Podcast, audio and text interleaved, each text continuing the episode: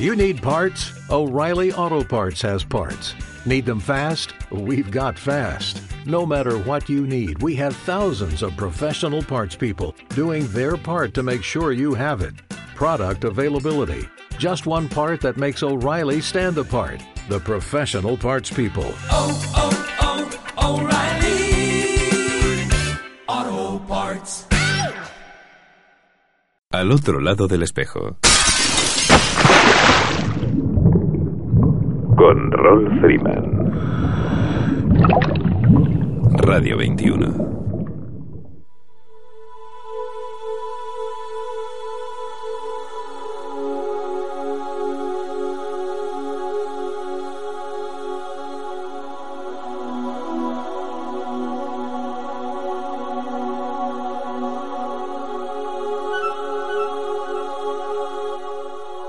Hola amigos, saludos alados y bienvenidos a una nueva edición de Al otro lado del espejo.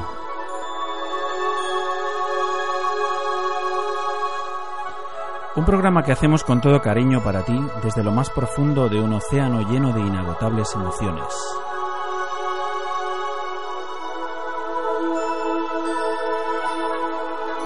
Emitiendo desde tu emisora favorita Radio 21 a través de las ondas de la frecuencia modulada desde el 107.9, 107.8 y 107.5. Y para el resto del mundo a través de streaming de nuestra web radio21.es.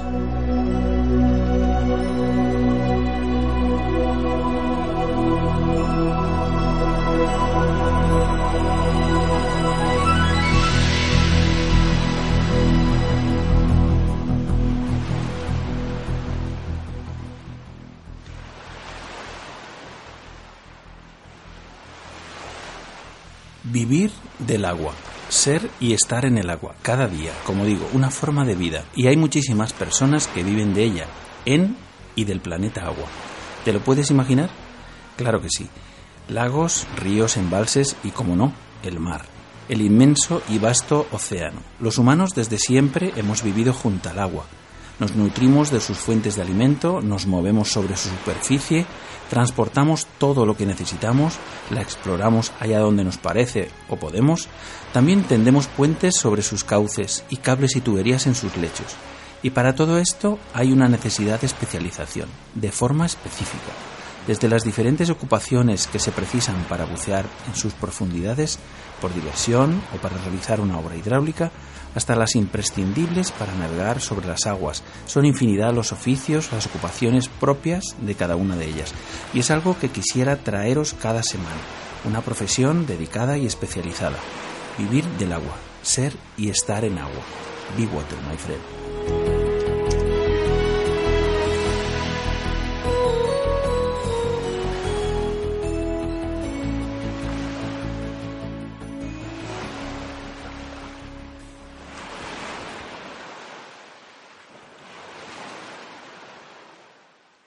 Apostaría sin temor a equivocarme que la del puerto del Estartit, en el corazón de la Costa Brava y frente a las Islas Medas, es la estación de carga de aire más grande de toda la península, al menos de España, que yo conozca.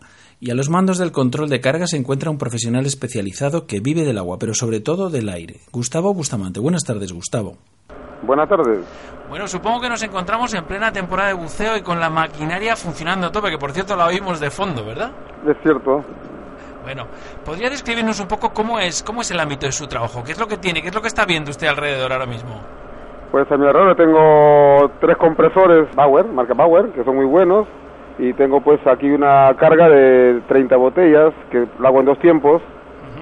Una de carga de 18 botellas y la otra de 12 botellas, aparte 6 botellas para nitrógeno. O sea, nitrógeno. si- simultáneas. Se está cargando 30 botellas simultáneamente ahora mismo, ¿no? Sí, pero en dos tiempos. Ajá. Porque si no, no me daría tiempo a hacer otra cosa. Entonces cargo una, preparo la otra. Claro, claro. Cuando saco una, pues pongo en marcha la otra, la otra carga y así sucesivamente. O sea, un, un no, un no parar, un no parar.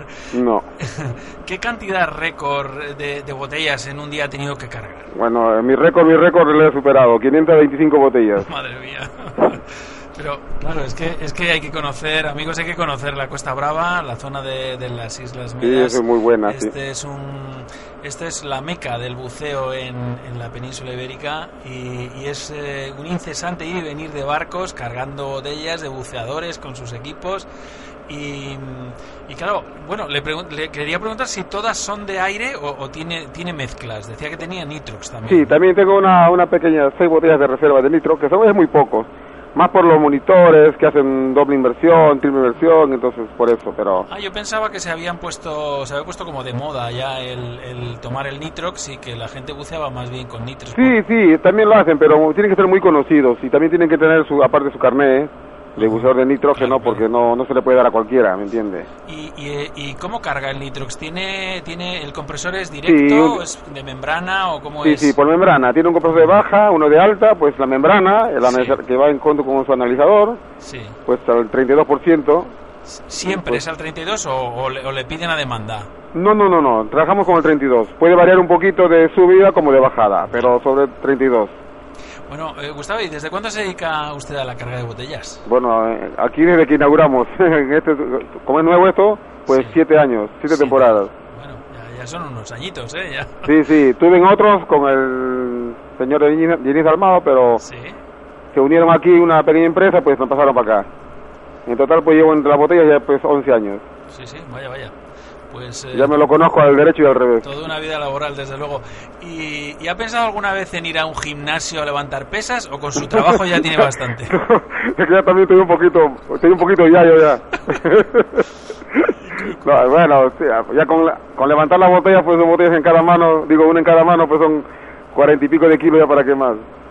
Ya, ya, ya, me ha- ya no, no me hace falta preguntarle cuánto pesa una botella, porque me lo acaba de decir. ¿Cuánto? Por eso, más o menos, pues la botella de 15 litros, pues supuestamente, ¿no? sea que- 15 más el aire, ¿no? Que no pesa nada, pero de todas maneras hace, hace, hace volumen. Pues sí que si hacemos un cálculo así como por arriba, como de 500 botellas que decía, por eh, un total de kilos aproximadamente, unos 20, ¿no? Sí, pues. Pues, Pero- pues se carga usted 10 toneladas. Pero no, no, trabajamos con trapalé, trabajamos con un torito, Sí, sí, es verdad. van en unas jabas. Sí, pero tiene, tiene que manejarlas, tiene que meterlas y sacarlas de algún No, sitio. no, no, el cliente, el cliente la, coge de la caja y la deposita en la caja vacía. Ya, pero, pero digo, digo usted, usted para, para hacer la carga en algún momento tiene que... Sí, tiene- manipulo unas cuantas, sí, unas Claro, cuantas manipulo. claro, esto- Sí, esto pero es ya estoy acostumbrado, por lo que te digo, ya estoy Sí, sí, acostumbrado ya. ¿Y, ¿Y qué es lo que diría usted que es lo más peligroso de su trabajo en cuanto a la seguridad del trabajo? A ver, si te digo sinceramente, peligroso, peligroso es todo, pero manteniéndolo bien todo, pues mira, esto lo, lo tengo bien controlado. En cuanto a la manguera, por ejemplo, veo que hay una pequeña pequeña fuga de la manguera o que se inflan, pues al toque las saco y las cambio, las, las reemplazo por otras. No, no espero que, que explote para hacerme daño yo, porque yo soy el responsable y soy el único trabajador aquí en la empresa. Claro. Y el estándar de la presión que carga es de 200 bares. 200 bares, sí. 200 bares, sí ¿no? todo, toda la, cada rampa tiene de 6 botellas tiene un manómetro y ya no pasa de 200, ahí se mantiene. ¿Y nunca le ha explotado una botella? No, no, ni Dios quiera, porque si no, no estuviera contándote. Desde luego, desde luego. ha habido casos, sí, dice, por ahí, por la escala, no sé, otro sitio que... Hombre, yo las he visto, yo las he visto que las tenían eh, pues como muestra, ¿no? Así en el patio, en algún centro de buceo, porque alguien la- la- las había sobrecargado, lógicamente. Y, y lógicamente porque a lo mejor la vida de la propia botella, eh, que no sé cuál es, eh, ¿cuál es, Gustavo? Más o menos. es- ca- ana- anualmente van todas las botellas de cada, cada centro, tiene su centro donde le hacen mantenimiento, Sí. la revisión vi- vi- la visual Sí. y la que va entre una cámara.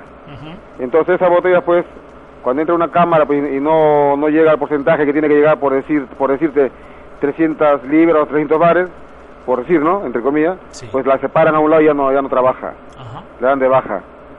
Y mayormente todos los años van cambiando, reemplazando botellas. Casualmente casi todas las botellas pasan en contraste anualmente, la visual como te digo y la de la... Sí, pero, pero la vida de una botella media, eh, que, que son 5 A ver, igual puede durar, igual puede durar 10 años, eh, según, el, el- según como te digo, según la, lo, la- lo que, lo, que, lo que mide la cámara, pues. Aquí se acostumbra a tener botellas de acero, ¿verdad? Sí, sí, sí, son de acero. De aluminio no, ninguna. No, trabajamos con aluminio. Es que no pesa nada. Y los buceadores, pues, tendrían que meterse más plomo encima para bajar. Claro. Bueno, pues nada, eh, Gustavo Bustamante Rojas, técnico responsable de carga de botellas de aire para el, para el buceo del puerto del Estartit. Muchísimas gracias por su tiempo porque sabemos que, que nos ha hecho un huequito entre tanta faena y se lo agradecemos enormemente y la audiencia también. Le deseamos toda la aventura posible en su labor, que es dura, que es pesada, pero a la vez es delicada y fundamental para que las inversiones lleguen a buen término. Muchas gracias. Gustavo, feliz verano y le prometo que iré a saludarlo en un par de semanas, si todo va bien, porque siempre que tengo oportunidad no dejo de hacer una parada en el Startit. Bueno, vente y así ya miramos todo lo que es los compresores y puedes grabarlo, firmarlo como quieras, pues mira, Desde luego que no sí. pasa nada. Hacemos un hueco, dejo de trabajar por, por 10, 15 minutos más y no pasa nada. Gustavo, un abrazo y hasta pronto. Gracias, adiós. Hasta luego.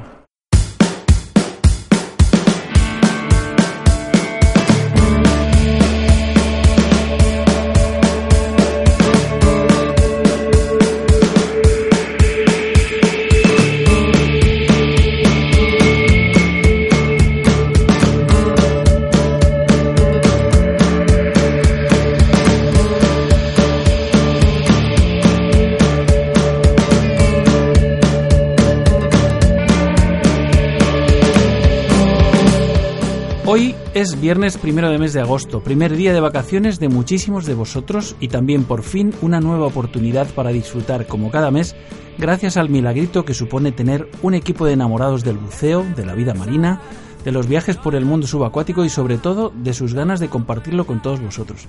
Y no es otro que la anunciación que cada mes nos hace Joan Font, director y editor de la revista de buceo Acusub, los Rolling Stone de las revistas digitales de buceo. Buenas tardes, Joan. Hola, buenas tardes. ¿Qué tal el Stew? Pues eh, muy bien, muy bien. Muchísima calor y con ganas ya de coger, aunque sean unas cortas vacaciones. Bueno, me ha llegado una información que dice que tenemos una edición especial, porque Acusub está de fiesta, ¿no? Estamos de fiesta, estamos de aniversario. Es el 15 aniversario de Acusum como revista digital de buceo. Muy bien. Pues nada, ¿y quién nos va a traer la, la edición? Pues mira, la edición llega calentita como siempre y muy jugosa, nos trae como artículo principal un artículo llamado Hurgando en la Oscuridad de Jordi Yerla.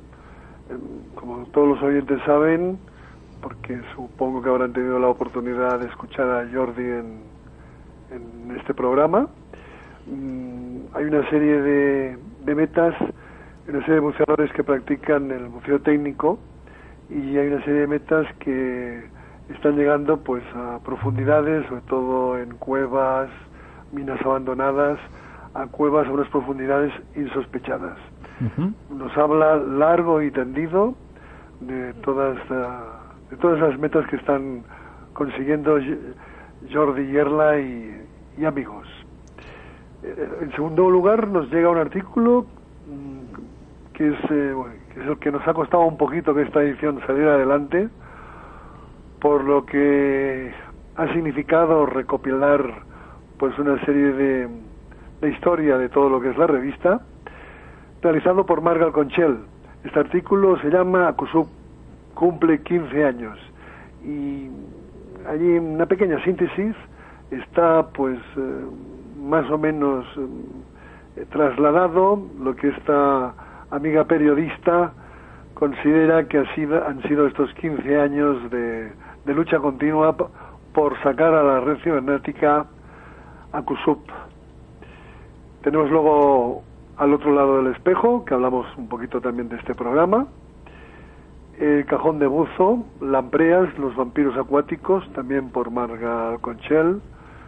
Nos da un montón de curiosidades de lo que son estos animales, de lo que hacen y también de cómo se pescan para, para, para que la gente los coma, ¿no? A nivel culinario.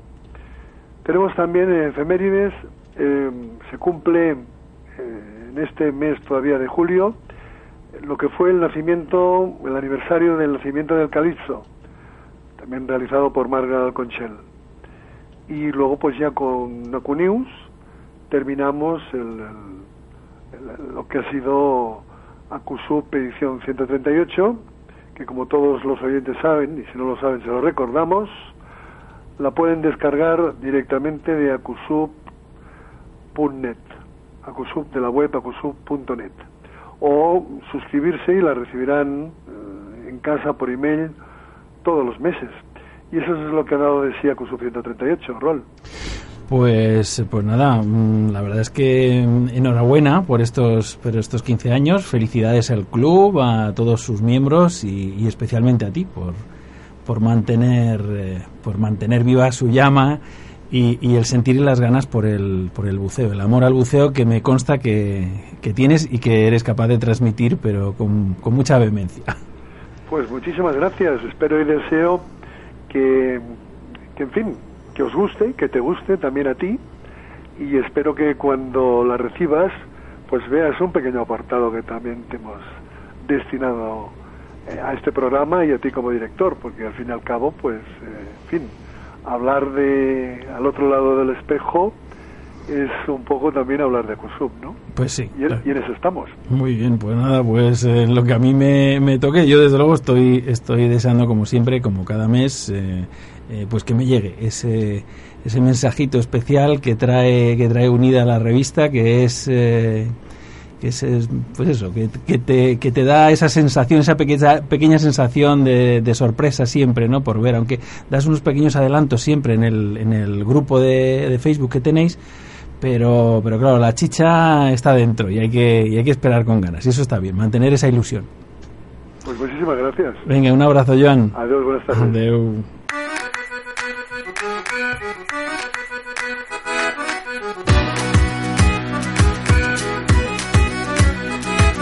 Seems like only yesterday you were with somebody else. Soon as it was over, though, I had claimed you for myself. Didn't take me long before I had moved my stuff to yours. I'm glad to leave the past behind and I'm glad to close the door because you know I love you. Because you know I love you. La apnea, esa capacidad de aguantar la respiración que todos en mayor o menor medida tenemos. Es hoy una disciplina deportiva complicada y no exenta de riesgos. Y como todo deporte, precisa de un entrenamiento controlado a fin de realizar una progresión adecuada con la seguridad necesaria e imprescindible ya que sus consecuencias pueden ser algo más que desagradables. Recordarán los oyentes que hace un par de programas comentábamos la presentación del libro Super Training Apnea del campeón Javier Prior. Hoy lo tenemos de nuevo, eh, tenemos el privilegio de tenerle al otro lado de la línea telefónica. Buenas tardes, Javier. Muy buenas tardes, Raúl, ¿cómo estás? Bueno, Javier me ha propuesto regalarle a la audiencia pequeñas píldoras de su fórmula de entrenamiento para la apnea. No olvidemos que, que tu técnica, tu fórmula, es un plan de entrenamiento de alto rendimiento, pensado para futuros campeones, pero que cualquiera puede adaptar a su nivel y, lógicamente, mejorarlo. Sí, así es. Muy bueno. y, y, además ya sabemos que, que, en el mundo del buceo, ya sea con botella, sin botella, como sea, a, al final todas las personas que, que hemos hecho botella eh, siempre nos gusta picar un poquito así a pulmón y tal, a ver qué se siente, qué se experimenta. Y, y yo creo que es un deporte que, que se está extendiendo eh, poquito a poco. Entonces, qué mejor que, que, dar unas pequeñas pautas y sobre todo, bueno, para educar al cuerpo y la mente, ¿no? Uh -huh. Es importante conocer un poquito cómo funciona todo. Bueno, ¿qué podrías decirnos para empezar hoy mismo, Javier? Para empezar hoy mismo. Sí. Bueno, sobre todo y principalmente tener muchísima pasión. Yo entiendo que todas las personas que están escuchando esto eh, lo escuchan porque tienen muchísima pasión y, y disfrutan eh, el mar. Porque sin pasión es, es difícil eh, es difícil eh, hacer cualquier cosa. Entonces, por, por lo menos llegar a superarse mínimamente en cual, casi cualquier cosa. Una vez que ya tenemos el gusto por, por la apnea, por bucear, por disfrutar del fondo, de la gravedad cero, eh, lo primero es no asustarse, es decir, controlar las emociones. Porque es muy fácil de, de, hacer apnea, que aguantar la respiración, lo hemos hecho todos de pequeños, pero claro, eh, lo hacemos de una manera sin conocimientos, es decir, sin un libro, es decir, sin unos estudios, sin saber qué puede suceder después, con lo cual es muy importante eh, eh, lo primero es gestionar esas emociones. Saber, hombre, hay que saber una cierta teoría, que ahora mismo no, no tenemos aquí, no tenemos ni el tiempo ni, ni es el lugar, pero eh, lo más fácil de, de, educar es la mente, es decir, controlar las emociones, saber que no va a pasar nada. Por supuesto, siempre ir acompañado, pero saber que no va a pasar nada, eh, claro que puede pasar, pero si va a pasar con más frecuencia si estás tenso, si estás nervioso, porque eso va a hacer que tu, que tu cerebro se estrese, eso va a acelerar el corazón y el consumo de oxígeno va a ser muchísimo mayor. Con lo cual, eh, calma, controlar eh, los nervios y la tensión, hacerlo relajadamente y disfrutar. Eso es, eso yo diría que es el, el, paso número uno. Importantísimo, ¿no? Sí, sí. Eh, de hecho es bueno es, es donde fundamento todos mis mis, eh, mis investigaciones, mis estudios, etcétera, en el control de la mente. Eh, Javier, un consejo para, para este verano, para la piscina o para la playa, para la gente que quiere empezar a hacer, hacer apnea. Has dicho... Has dicho que... crema bronceadora. bueno, eso es importante. Y el filtro solar para no quemarse. Pero, bueno, si estás en el agua, ahí te da menos el sol. Bueno, que el agua sí... Te hace lupa. El agua lupa. Efectivamente, efectivamente. No, eh, tú decías al principio el, el, tema de nunca de nunca hacerlo solo, ¿no? Porque esto es, es algo, mm, yo creo que vital, ¿no? Sí, máxime en, en apnea. En, con botella está muy reglado, eh, bastante, ¿no? Hay, eh, hay, hay, muchos, eh, mucha organización. Eh, en la apnea, como no necesitas un equipo específico para hacer apnea, lo puedes hacer en la piscina, en el mar, lo puedes hacer en casa, lo puedes hacer donde quieras y cuando quieras. Con lo cual es como, ah, pues voy a hacer una apnea porque me apetece. Entonces, eh, es importante, muy importante, más que en, con botella, ir acompañado. Mm, y sobre todo, pero no ir acompañado, eh, pues yo voy aquí y yo estoy a 10 metros. Eh, yo voy viendo estrellitas de mar y tú vas viendo otras cosas. Bueno, eh, se trata de ir juntos, juntos, como botella, es decir, no separarte de tu, de tu body, de tu compañero. Eh, porque cualquier percance, segundos, puede hacer, puede salvar una, una vida no nos vamos a poner dramáticos, no, no suceden estas cosas. Eh, con, con, frecuencia, suceden. Eh, a personas eh, bueno, pues, pues que están eh, que, que, pierden la que, que, están un poco inconscientes, pero siempre ir con, con un compañero.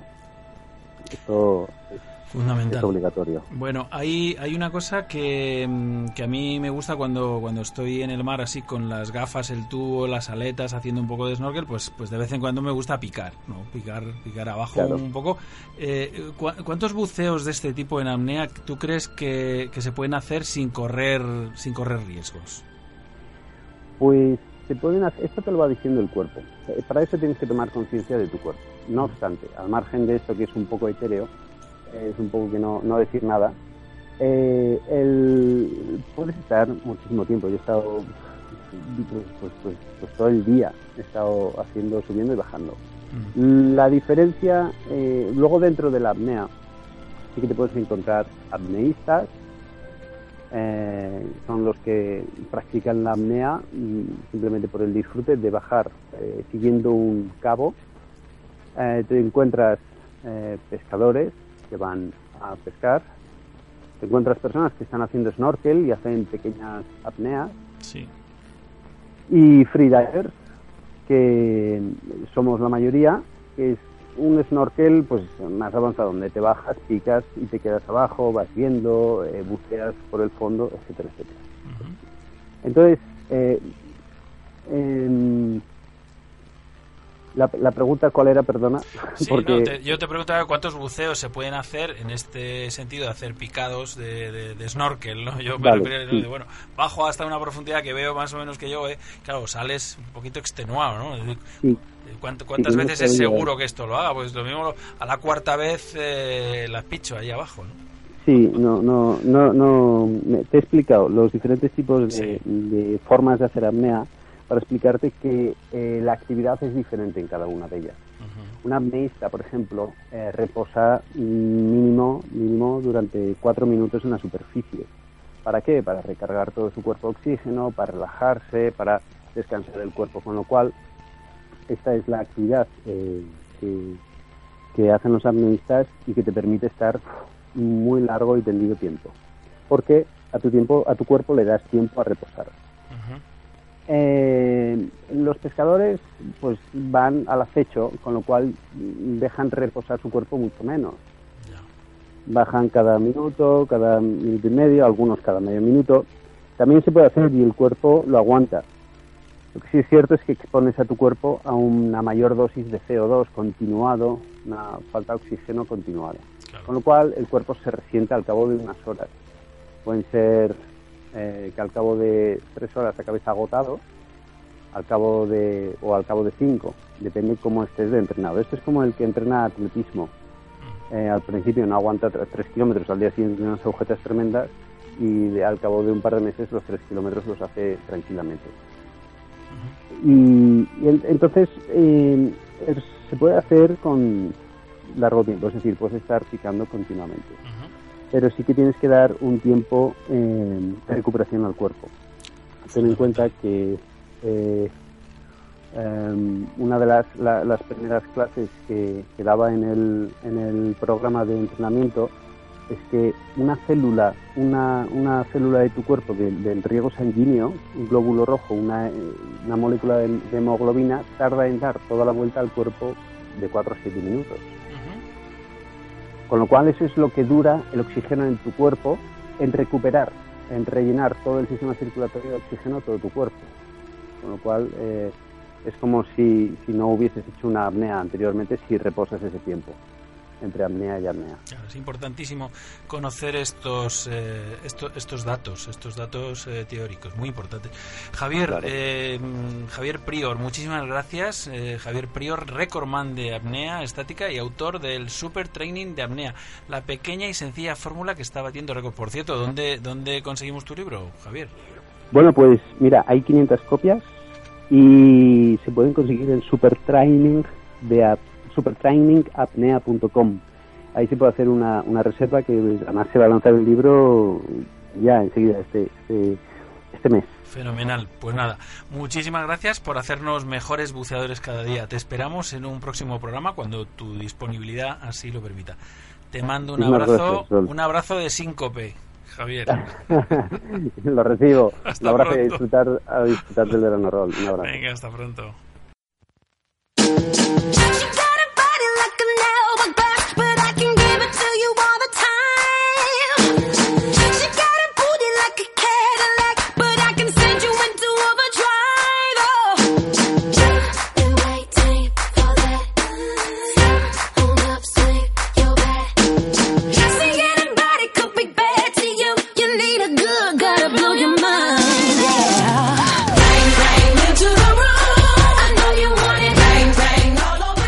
Pasada semana, en nuestro último programa, dedicamos buena parte del programa a hablar un poco de la arqueología submarina.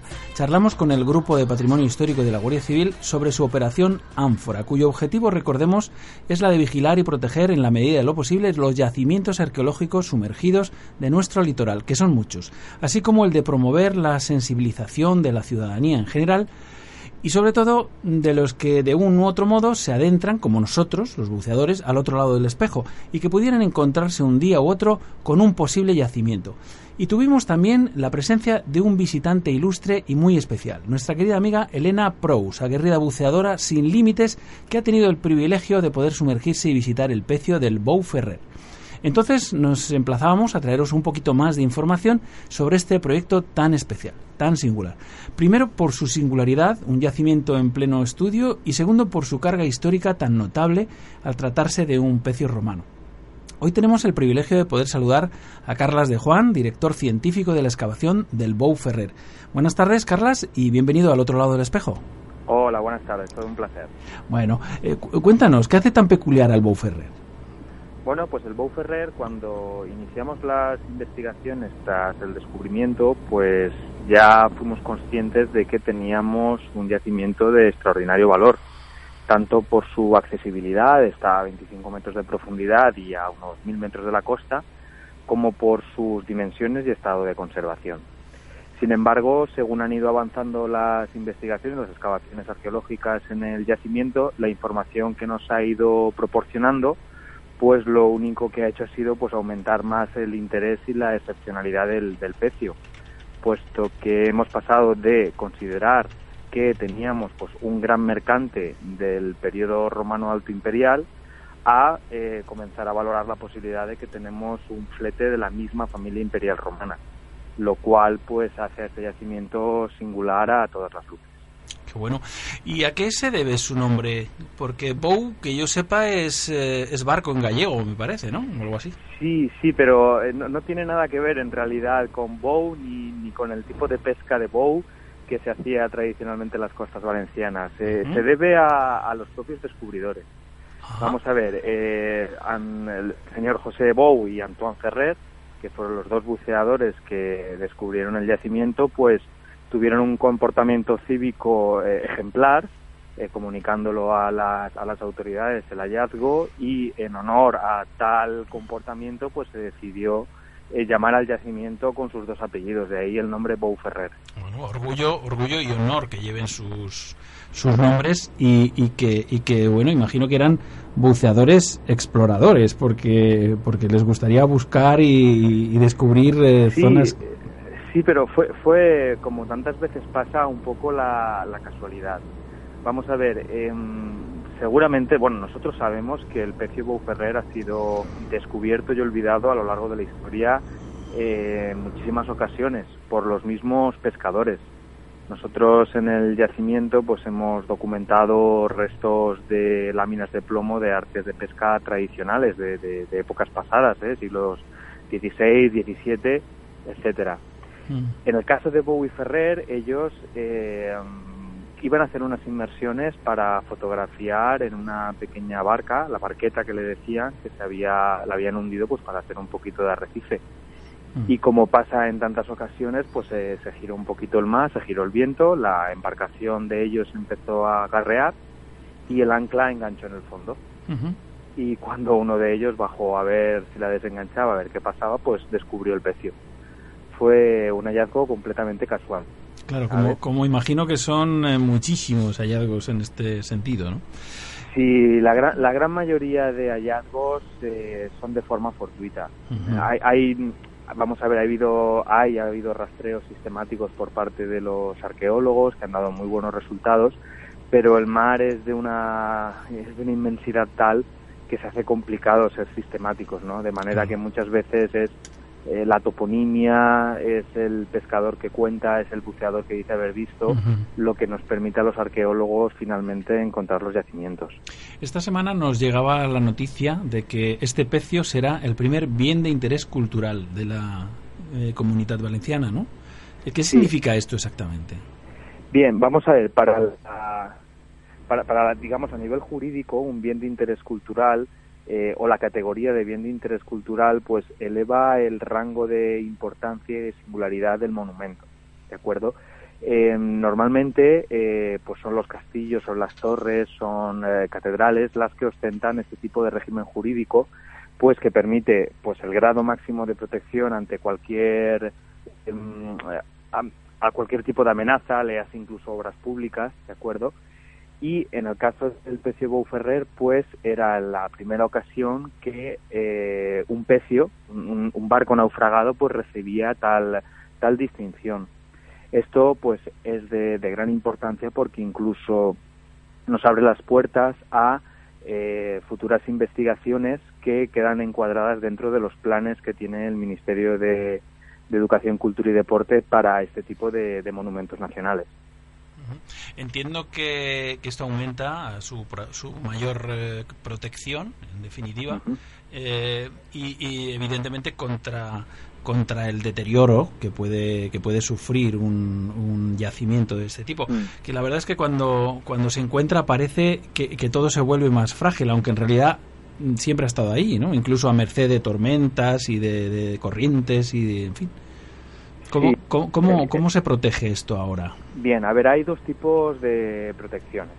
Una, la protección que, que se genera en el propio yacimiento por el propio, lo que se llama proceso postdeposicional.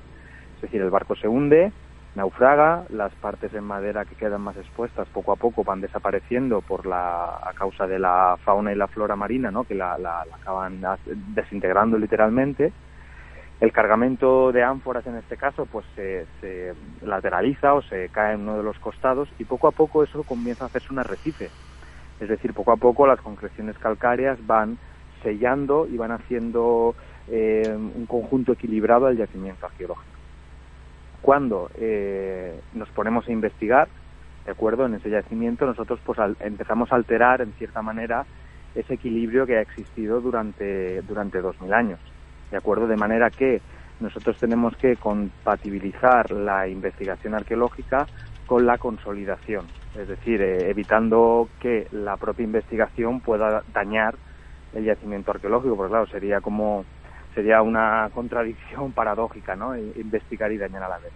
Pero esto es, digamos, eh, lo menos importante. La, la protección más, más importante y la que más esfuerzo requiere, lógicamente, es la protección frente al Vamos a ver, en el pecio Beauferrer, poco después de su descubrimiento, pues sufrió acciones de expolio por, por bueno, por, por unas personas que fueron, fueron detenidas, fueron juzgadas y fueron declaradas culpables de expolio de patrimonio histórico español. ¿Qué es lo que se hizo ya desde el año 2001? Pues eh, se colocó un, un cerramiento de protección, un enrejado encima del, del barco romano, pues para evitar en la medida de lo posible que el robo de ánforas fuera sencillo. A ver, somos conscientes que blindada o blindado uno no puede hacer ni la puerta de su casa. Pero sí que confiamos en que eh, mediante la colocación de esta protección que consta de, va- de varias capas, pues aquellos que quieren o que han intentado pues robar eh, ánforas, pues lo han tenido un poco, lo han tenido más complicado. Y eso son, esa es fundamental la protección a la que nos referimos. Ujú. Ahora el plan es que sea el pecio visitable, ¿no? Entiendo que al ser visitable, pues no sé si se hace más evidente su protección o más arriesgada, pero en cuanto al expolio que, que comentabas. Sí, sí, vamos a ver, nosotros hemos valorado, hemos valorado mucho eh, todas las posibilidades y todos los escenarios. Vamos a ver, tenemos claros que, claro que la, los malos, como, como solemos llamarlos, saben dónde está el yacimiento arqueológico. Vamos a ver, nosotros cuando estamos realizando nuestras investigaciones, pues como podéis imaginar, pues colocamos una boya de trabajo. Necesitamos una boya de trabajo para amarrarnos, eh, para utilizarla de cabo guía para enviar cosas a superficie, cosas al fondo, etcétera. Entonces, esa boya pues está colocada el uno o dos meses eh, que dura la campaña. Por lo tanto, eh, desde que se descubrió el pecio, la gente que se ha interesado por él con fines ilícitos tiene las coordenadas. Esto es evidente. Por otra parte, aunque parezca una contradicción, el situar una boya físicamente en el pecio ayuda muchísimo a la Guardia Civil. Ayuda muchísimo, puesto que al estar tan pegadito a la costa, recordad que está solo a mil metros de la costa, las patrullas fiscales costeras pueden observar dónde está el yacimiento, pueden observar si hay, si hay embarcaciones en las inmediaciones. Claro. Por lo tanto, mm, a nivel a nivel de protección mm, puede parecer como un contrasentido, pero pero no lo es, no lo es. Y aún así, pues eh, aparte de lo que es el control, digamos, em, desde tierra, pues luego el servicio marítimo de la Guardia Civil pues sigue lo tiene posicionado y realiza sus labores preventivas en la zona. Eso es por lo que hace referencia a la, la problemática fundamental de los expoliadores.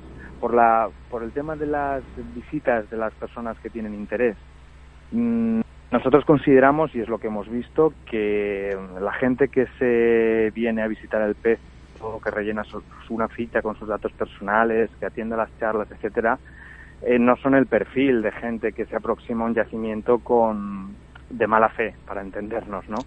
sino al contrario, son, son buceadores, la mayoría de ellos pues ya mm, informados con anterioridad de lo que van a ver y que su disposición es pues la misma que tienen pues cuando bucean en una reserva natural o en un sitio frágil o protegido. Es visitarlo, disfrutarlo, tomar fotografías y tener una, una buena experiencia que recordar y contar a los amigos. Básicamente es esto, básicamente es esto. Entendemos que, que la, la educación eh, favorece bastante la sensibilidad y, y que, bueno, hace, hace real el, el dicho de se ama lo que se conoce, ¿no? En cierto modo. Sí, Si es algo sí. que, que, que puedes visitar, que puedes conocer, que puedes... eh, mm, pues, pues sí, es mucho más mucho más fiable. Eh, ¿Se pueden hacer fotos bajo el agua? Sí, vamos a ver, aquí ha surgido, ha surgido un poquito de, de polémica o, o, malos entendidos con la, la, la, cuestión de las fotografías y los vídeos. Eh, lo comento aprovechando, aprovechando el foro que me ofrece. Uh -huh. eh, todas las fotografías y todos los vídeos que la gente que acude a las visitas eh, quiera tomar, eh, distribuir por Facebook, enviar a los amigos, están completamente autorizados. O sea, es completamente libre. A la gente se le deja que tenga sus recuerdos. Uh -huh.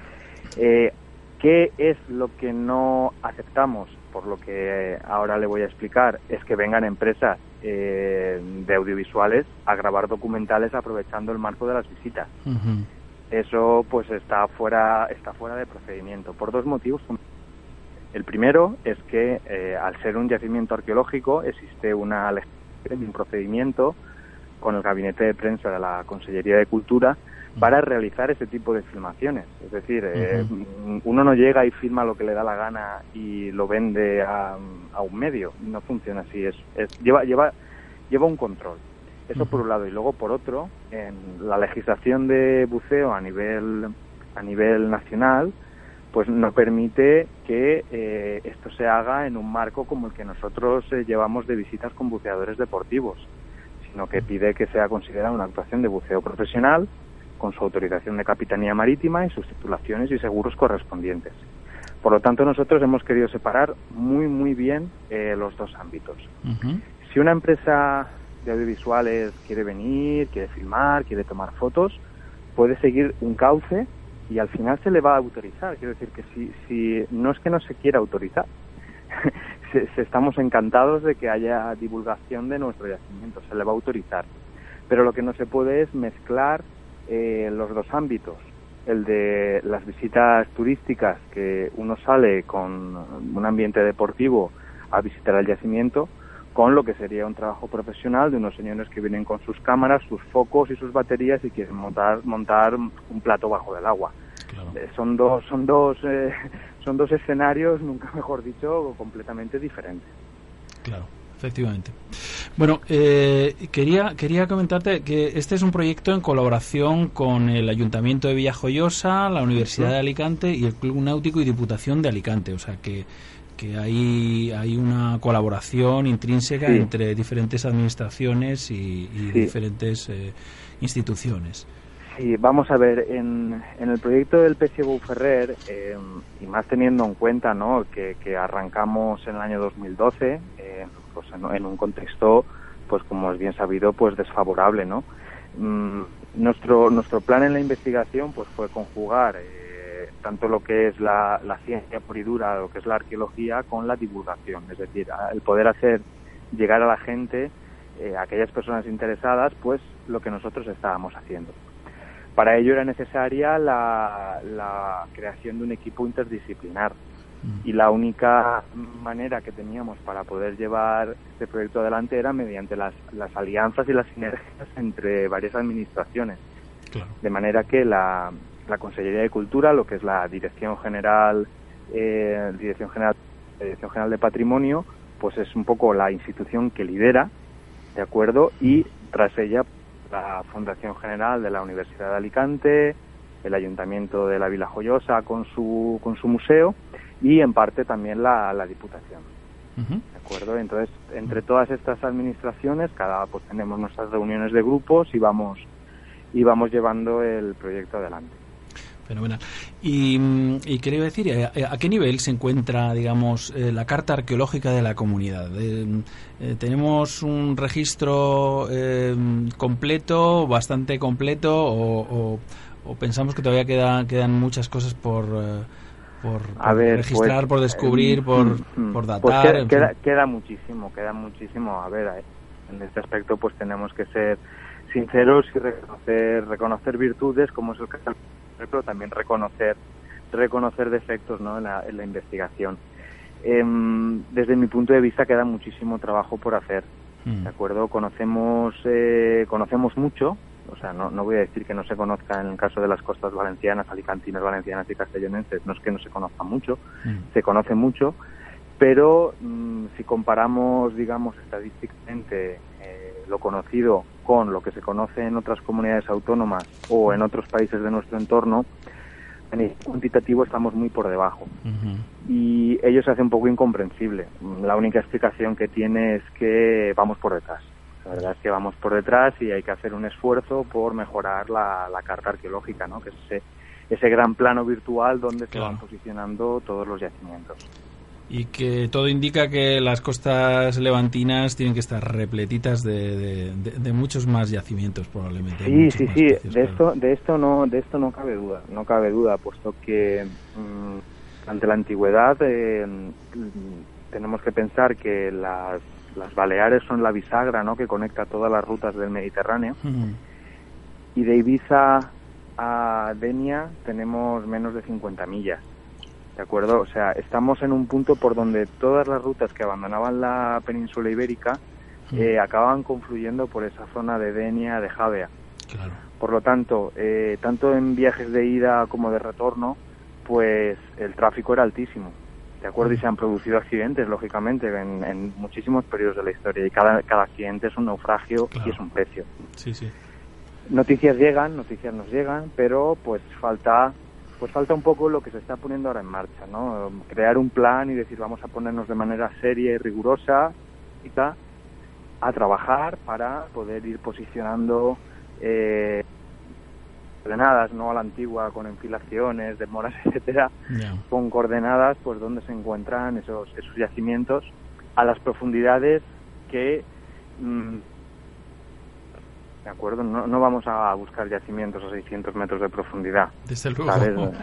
Tenemos la difícil, idea, la pero idea- bueno, de momento. la idea a ver los hilos se Claro. encuentran en determinadas ocasiones pero eso está- en estos momentos están fuera de- del alcance de la investigación española digamos en, en conjunto Claro. tenemos que trabajar pues a cotas batimétricas pues más someras, más próximas a la costa y bueno pues este es parte del objetivo que, que se ha marcado la, la consellería la consellería de cultura.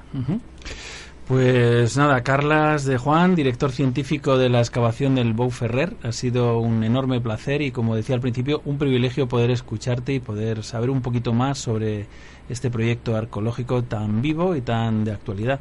Una buenísima noticia para la arqueología subacuática y para todos, que falta nos hacen las buenas noticias. Muchísimas gracias por asomarte unos minutos al otro lado del espejo. Os deseamos todo el éxito del mundo porque el proyecto lo merece y vosotros, los que trabajáis en descubrir, proteger y sobre todo dar a conocer al mundo entero el, el legado de nuestros antepasados, pues también. Enhorabuena por un trabajo tan bien hecho. muy bien pues nada muchísimas muchísimas gracias por tus palabras y espero que podamos volver a hablar en otra ocasión Seguro que sí. Aquí tienes un espacio radiofónico pequeñito, eso sí, pero hecho con muchísima ilusión, siempre a vuestra disposición. muy bien muchísimas gracias muy amable Te mando un formidable abrazo. Hasta pronto. venga un abrazo fuerte luego. hasta pronto adiós adiós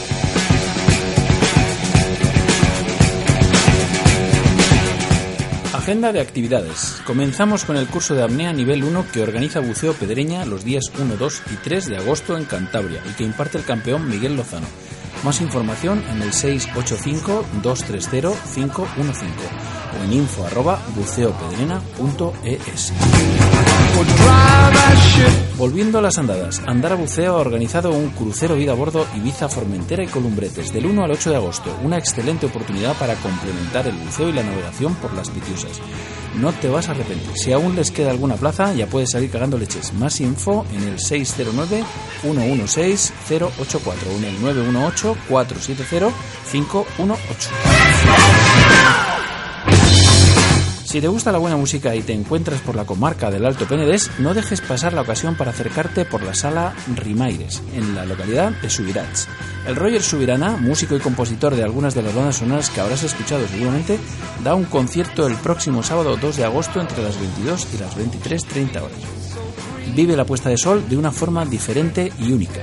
Incluye temas de los últimos 10 años, composiciones inéditas y canciones del último CD.